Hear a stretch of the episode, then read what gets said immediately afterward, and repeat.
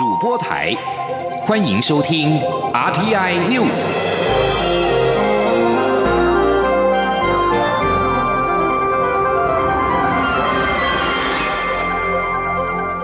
听众朋友您好，欢迎收听这节央广主播台提供给您的 R T I News，我是张顺祥。亚太经济合作会议年会暨领袖峰会登场，领袖代表张忠谋今天上午启程前往巴布亚纽几内亚。他在机场的时候表示，亚太经合会是很重要的会议，是台湾很少能与几个国家领袖面对面的机会。台湾的角色相当重要，不论在经济创新上面，都是亚太经济合作会议非常重要的一员。我们一定要把最好的一面拿出去，并且努力争取我们应该有的利益。张忠谋表示，他会尽力做到他所能做的。另外一方面，也会在亚太经济合作会议当中发言，在会外也会跟与别的国家领袖代表自然的互动。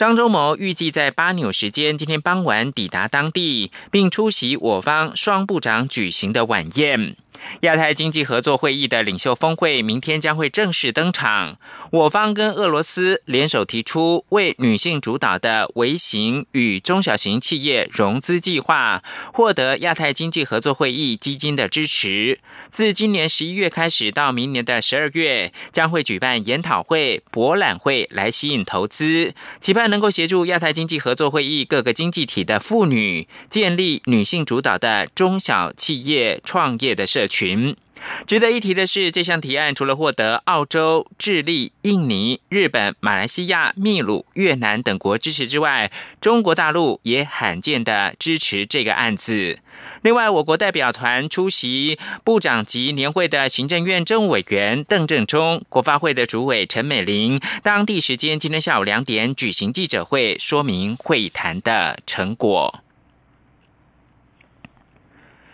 联合国气候会议十二月将在波兰举行。德国外交部官员在国会答询的时候，肯定台湾在环境议题的努力，支持台湾有意义的参与。这是德国政府第一次公开支持台湾参与联合国气候会议。驻德代表谢志伟日前致函德国朝野的议员，呼吁要支持台湾参与联合国气候会议。他表示，这是德国议员第一次在国会针对台湾参与联合国气候会议提出质询，也是德国政府第一次对台湾议会表态支持。联合国气候变化纲要公约第二十四次的缔约方会议，十二月二号到十四号在波兰的卡多维斯举行。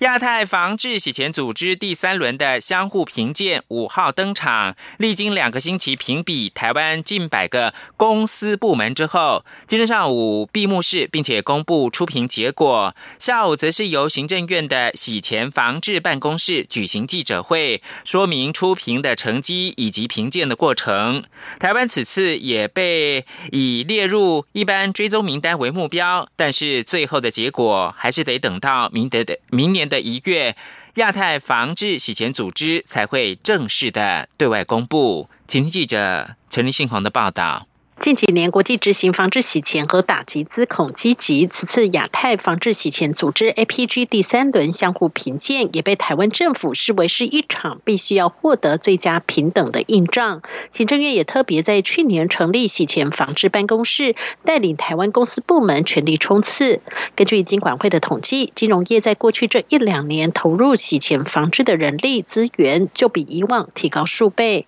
此次 APG 评鉴抽考了央行、金管会等三十多个公部门，四部门则包括金融机构、会计师、律师、不动产经纪业以及非营利组织五十多个。央行主管表示，此次在评鉴过程中，有些评鉴员会认为，央行管理的外币收兑处应该就像国外一样，可以做双向兑换，也可以做小额的汇出入款。但事实上，台湾的外币收兑处是不能做小额的汇出入款，且换汇时是。是以一万美元、两万人民币为上限，因此和银行唯一的不同之处就是不会对最终受益人和客户追踪。因为如果真的要洗钱，以在外币收兑处兑换的金额来看，真的得洗的非常久。不过，由于评鉴员相当有兴趣，央行也一一提出数据和报告解释，且看来最终结果评鉴员也相当满意，并没有追加场次。央行行务委员贺培珍说。客人必须持证照，亲自在收兑处的工作人员面前在柜台办理，然后又是使用现钞临柜，所以在这个过程中，我们就没有要求说你要去查他背后的受益人，因为这个不符合。然后再加上，因为一次交易完毕之后，这事情就结束了，所以也没有他又没有开户，又没有存款，又没有什么做以后的任何的往来，所以他也没有做这个追踪调查的部分。台湾的外币收兑处多集中于百货公司、观光饭店、一品店和免税商店。根据央行的统计，台湾外币收兑处处理的外汇资金占整体比重只有约百分之零点七，其中又以台北一零一的交易量最大，占了一成。央行也强调，一零一对于相关法尊非常配合，且相关 SOP 的程序也都照表抄课。中央广播电台记者陈林信鸿报道。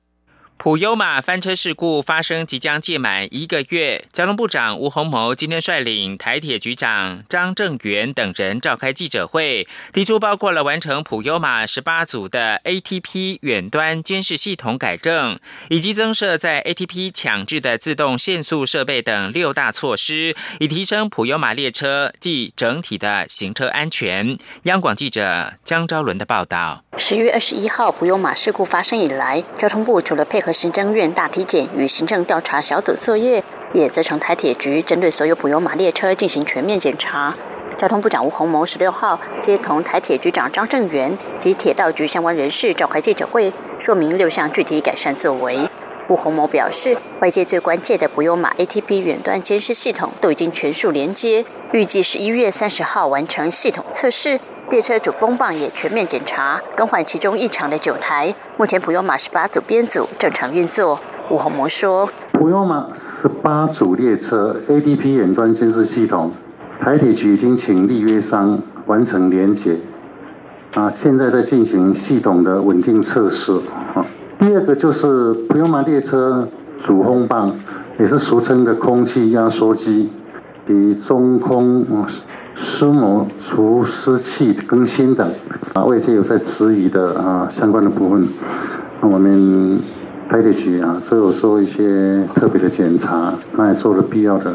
更新跟维修。为双重确保列车在 ATP 隔离后能安全行驶，台铁局明年底前也将针对普悠马号十八组、泰鲁格号八组及后续 PP 自强号三十二组，增设自动强制列车降速设备，以避免列车超速。至于限速多少，则还要跟专家学者讨论后才能确定。但在未建制完成前，台铁局表示仍持续维持双人乘务，同时修订 ATP 使用及管理要点，增订 ATP 隔离开关远端监视系统操作标准作业程序，强化安全管理。另外，台铁局也将导入安全管理系统，借由组织风险管理及安全文化，落实营运安全。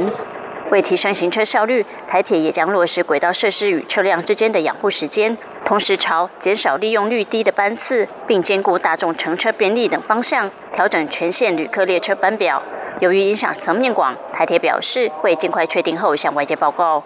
对于立委要求交通部就普悠马事故发生届满一个月相关处理后续进行专案报告，吴鸿谋表示尊重立法院的决议，交通部台铁局会全力配合说明。中国电台记者张昭伦台北采访报道。选举新闻：新北市高雄市长的选情激烈。民进党中央继公布首支的竞选电视广告之后，今天又公布新的网络影片《谁来当市长》，以趣味益智问答的方式讽刺国民党的新北市长候选人侯友谊闪避辩论。国民党高雄市长候选人韩国瑜要公务员能混就混，是最差示范。民进党希望选民看完影片之后能够反思。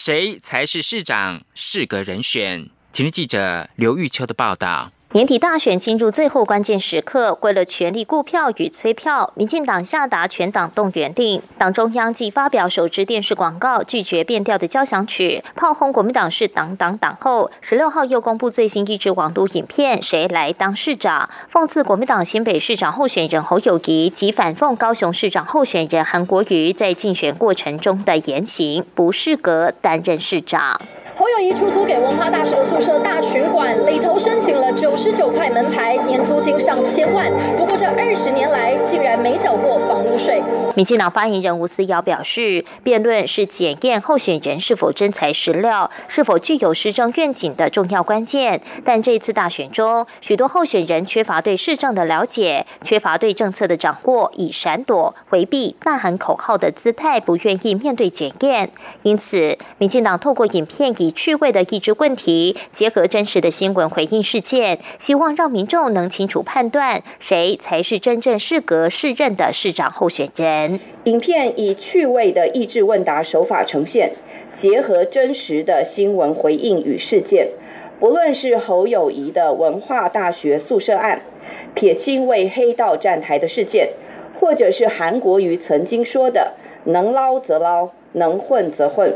这些都代表着。国民党为下一代做出最差的示范。不过，全程四分多钟的影片，仅对国民党的候选人侯友谊、韩国瑜火力全开，却没有攻击台北市长的候选人，是否意味党中央孤立台北市选情？吴思瑶说，影片是针对整体国民党的候选人荒谬的言行，尊重年轻人的取材选择，但民进党会全力协助台北市长的选举工作。身兼党主席的蔡英文总统即将第六度。替民进党台北市长候选人姚文智公开站台造势，这在浮选安排上是最多最密集的县市。民进党全力以赴支持姚文智。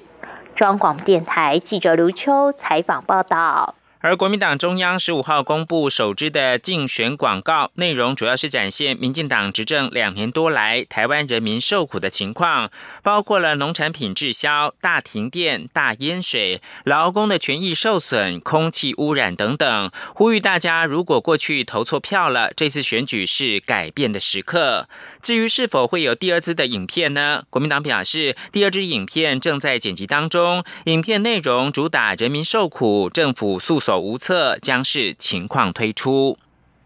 国际新闻：美国农业部副部长森斯基十五号表示，美国跟中国达成的任何贸易协定中，川普政府都将敦促中国做出恢复进口美国黄豆的承诺。彭博报道。中国七月向美国生产的黄豆课征百分之二十五的报复性关税，阻碍了贸易往来，并使美国农民争先恐后寻找储藏黄豆的空间，以待解决的方案。中国则是转向南美洲国家取代美国的黄豆供应。此外，媒体十五号报道，华府搁置对新一批中国输美产品课征关税的计划。美国贸易代表莱特海则否认，并指报道非实情。英国金融时报引述消息来源报道，莱特海则对部分产业高层主管表示，华府已经暂缓对新一批中国输美产品课征关税，因为两国正寻求对话。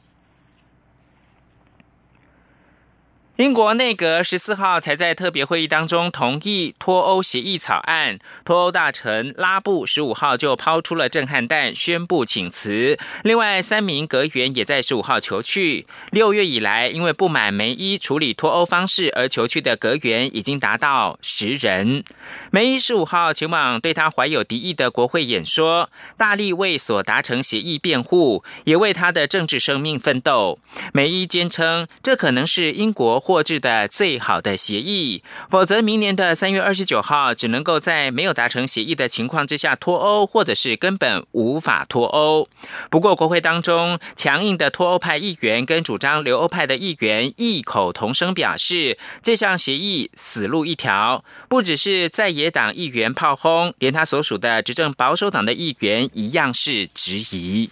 最后提供给您是北韩的国营媒体今天宣布，领导人金正恩视察新开发尖端战略武器测试，而且测试成功。韩联社报道表示，根据北韩朝鲜中央广播电台的报道，金正恩。亲自的监督北韩国防科学院新开发的高科技战术武器测试。报道表示，测试成功。这种高科技战术武器已经研发一段很长时间，并且指出可以建立国家坚不可摧的防卫力量，强化人民军队的战力。以上新闻由张顺祥编辑播报。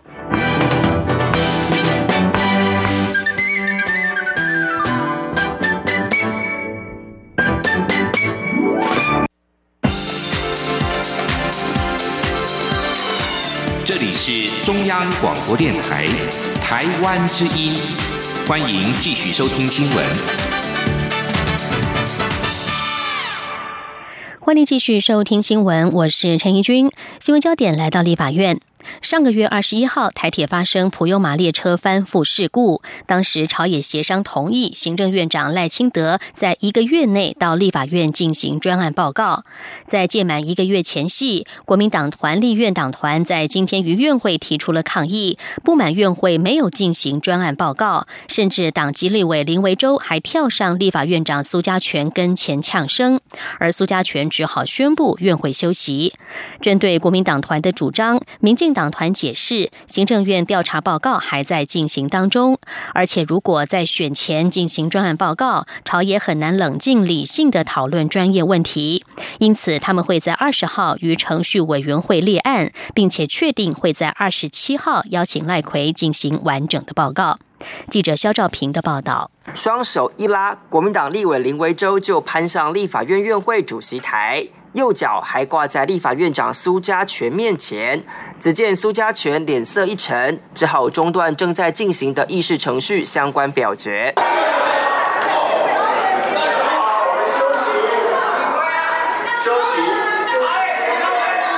国民党立委大动作杯葛，其实跟普悠玛列车翻覆事故有关。当时事发不久，国民党团就立即要求行政院长赖清德要进行专案报告，但经过朝野协商决议，同意一个月内赖奎要赴国会报告。但如今就要届满一个月，他们要求赖奎不能因为选举就不遵守协商共识，重申二十号赴国会报告是最后底线。党团书记长曾明宗说：“快一个月了，那不管是行政院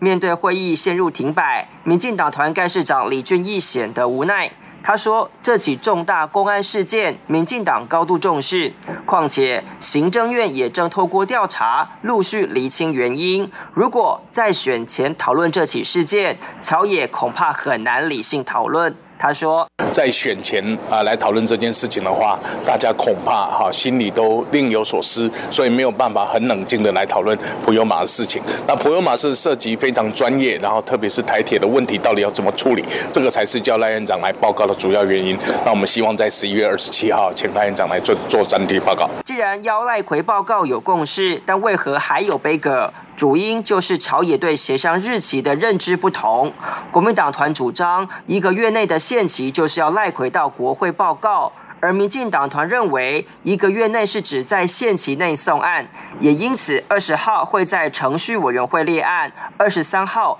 院会会通过议程，二十七号就进行报告，完全没有违反原先的朝野协商。中央广播电台记者施兆平采访报道。九合一选举有多项的公投案合并举行，第十六案的公投案以核养绿，诉求民众是否同意要废除二零二五年非核家园条文。有大学生认为，这个案子在讨论的过程当中，核电厂周边居民的声音遭到忽视，因此使用社群媒体平台成立他和他们的故事专业，希望帮助这群不熟悉网络的年长居民发声，让更多人听到他们反对核电、反对以。核养绿的立场。记者王兆坤的报道：为表达反对公投第十六案立场，一群刚拥有公投投票权的大学生在脸书成立“他和他们的故事”专业，透过影像与文字呈现核电厂周边居民心声，希望他们的声音别埋没在正反方的数据争议中。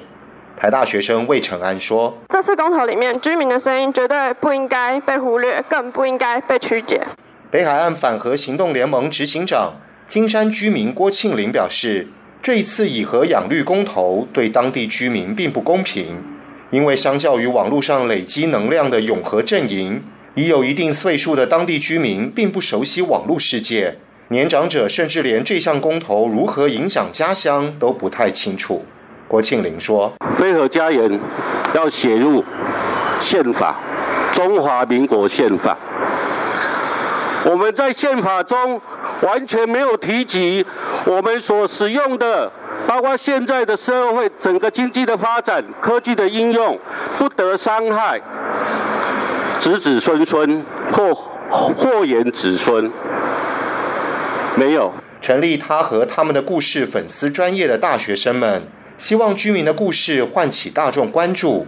并呼吁支持者到专业下载“我反对以核养绿”的手举牌拍照分享。同时，在公投时不同意第十六公投案。中央广播电台记者王兆坤台北采访报道。行政院长赖清德宣示，明年将是地方创生元年。国发会也盘点了各部会相关地方发展计划，准备与地方创生组织媒合。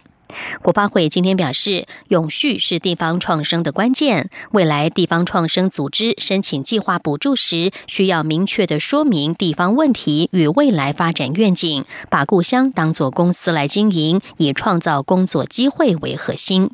记者王维婷的报道。台湾乡村人口减少、高龄化和发展失衡的问题由来已久。行政院长赖清德日前宣示，明年是地方创生元年，希望推动城乡再造，为家乡寻找出路。农委会从过去农村再生经验选定集集镇，结合科技、地方驻点团队和地方农友的农事经验，将集集镇丰富的在地农产特色变身成为特有的生物研究中心。积极灯会等活动也成为积极镇永续城市的观光产业发展模式。国发会副主委曾旭正十六号表示，国发会日前盘点全台湾三百多个乡镇，从人口和经济方面过滤出一百三十四个需要优先协助的乡镇。他表示，下一波地方创生的重点是要将乡镇当成公司一般经营，增加地方工作机会。曾旭正说。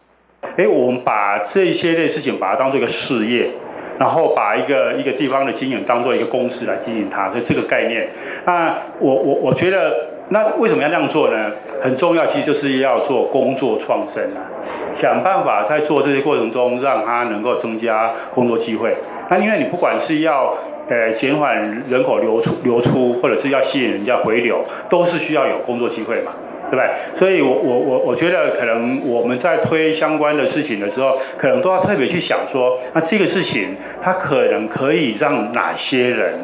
来因着这个事情而而有这个工作机会。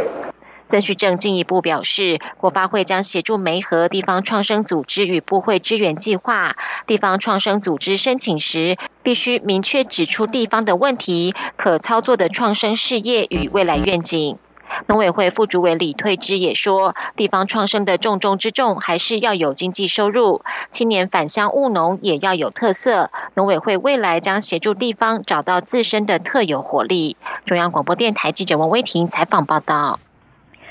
美国海军两个航空母舰打击群正在菲律宾海展开双航母的军事演习行动。由于我国防部先前多次对外表示没有相关演习讯息，对比美方当前的行动，让外界质疑国军是否情报失灵以及发言不够周全。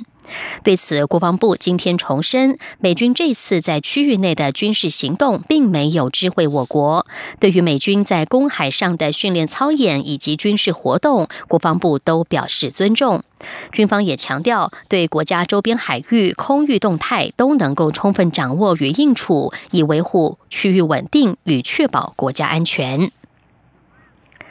国际消息：东南亚国家协会年度峰会十五号在新加坡闭幕。新加坡总理李显龙在记者会上表示，美国与中国在东南亚对抗竞逐影响力，对于区域国家而言是个棘手的问题。这些国家并不愿选边站。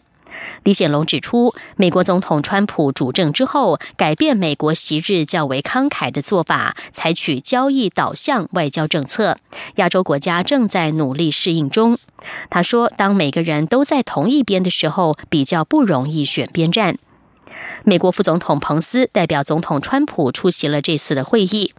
东南亚国家的经济和战略利益与美中两强盘根错节，美国与中国在峰会上都为区域提出敌对的愿景。彭斯表示，东南亚容不下帝国或是侵略。彭斯在峰会与东协国家领袖会晤，他强调美国对区域的承诺稳定而且持久。另一方面，彭斯接受美国之音记者访问，回答有关台湾问题时表示，美国未来仍然尊重自己的一中政策，也坚定支持与台湾有关的协议与条约。彭斯在没有提到美中三公报、台湾关系法的情况之下，强调美国的一中政策不变。随行记者询问彭斯，他曾经说台湾拥抱民主，为所为所有华人示范一条更好的道路。他有何计划协助台湾扩展国际空间？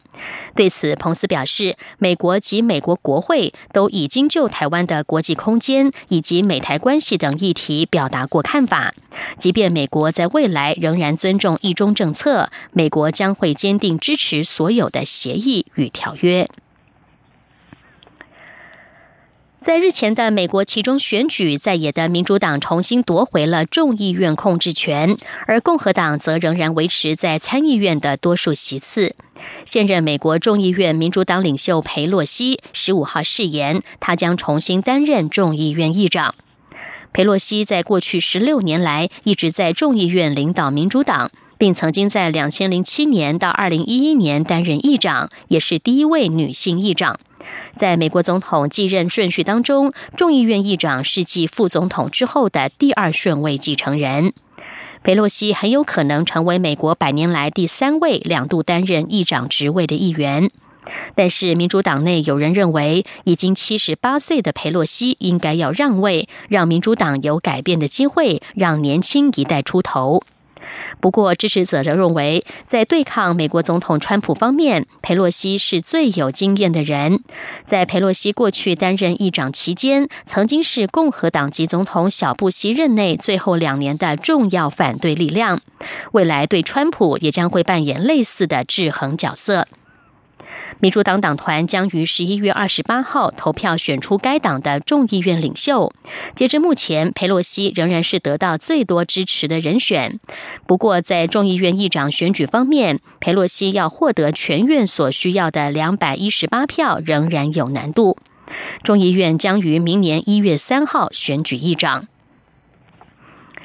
再来看到的是，美国佛罗里达州联邦众议参议员之争，在超过了八百二十万张的选票当中，民主党籍现任联邦参议员尼尔森只落后共和党籍州长史考特大约一万两千六百票，相当于零点一五个百分点。选举官员在十五号下令人工重新计票。六号举行的其中选举结果太接近而无法分出高下，佛罗里达州因此启动了机器重新计算尼尔森和史考特的选票。在经过机器重新计票之后，两方候选人的差距在零点二五个百分点以下，因此必须再进行人工计票。佛州州务卿戴慈能下令进行人工计票，而且只会针对不足圈选和过度圈选的选票，并不会重新检视全部八百二十多万张的选票。佛州政府必须在十八号之前完成人工计票。而随着十五号非官方计票结果的出炉，史考特向尼尔森喊话，要他认输。史考特在声明当中表示，上周佛州选民选他作为下一届的美国联邦参议员，现在已经重算了两次选票。我们必须将选举抛在脑后。尼尔森是时候尊重选民的意愿，优雅的让过这段过程，画下句点。州选举官员预定在二十号会确认最终的结果，佛州戏剧化的选战可能终于可以告一段落。根据南韩媒体报道，日本首相安倍晋三的亲信、内阁情报官北村滋和。以及北韩劳动党统一战线部的统一战线战略市长金盛会，已经在九号于蒙古进行一场秘密会晤，商讨之前日本人质被北韩绑架的问题。十二天 news 由陈义军编辑播报，谢谢收听，这里是中央广播电台台湾之音。